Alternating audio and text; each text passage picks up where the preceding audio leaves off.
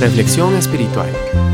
Un momento de enseñanza, exhortación y palabra para instruir en justicia. Alexander Solzhenitsyn dijo que aprendió a orar en un campo de concentración siberiano porque ya no le quedaba otra esperanza. Antes de su arresto, cuando las cosas iban bien, apenas pensaba en Dios. De manera similar, los israelitas aprendieron el hábito de depender de Dios en el desierto del Sinaí, donde no tenían otra opción. Necesitaban de su intervención diaria para cosas tan básicas como comer y beber. Pero cuando finalmente estuvieron sobre las márgenes del río Jordán, quedaron a la espera de una prueba de fe aún más difícil. Cuando entrasen en la tierra de la abundancia, ¿se olvidarían pronto de Dios?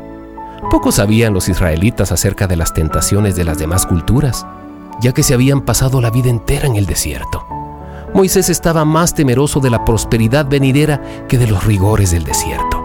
La cautivante sensualidad, las regiones exóticas, la fastuosa riqueza. Pudiera ser que los israelitas dejaran a Dios atrás y se atribuyesen el crédito de su éxito. Irónicamente, el éxito dificulta la dependencia de Dios. Los israelitas demostraron ser menos fieles después de entrar en la tierra prometida. Una y otra vez volvieron sus corazones hacia otros dioses. Cuídate de la tentación que trae el éxito. Hay un grave peligro en obtener lo que queremos. Nunca olvides que no hay fracaso más desastroso que el éxito que deja a Dios a un lado.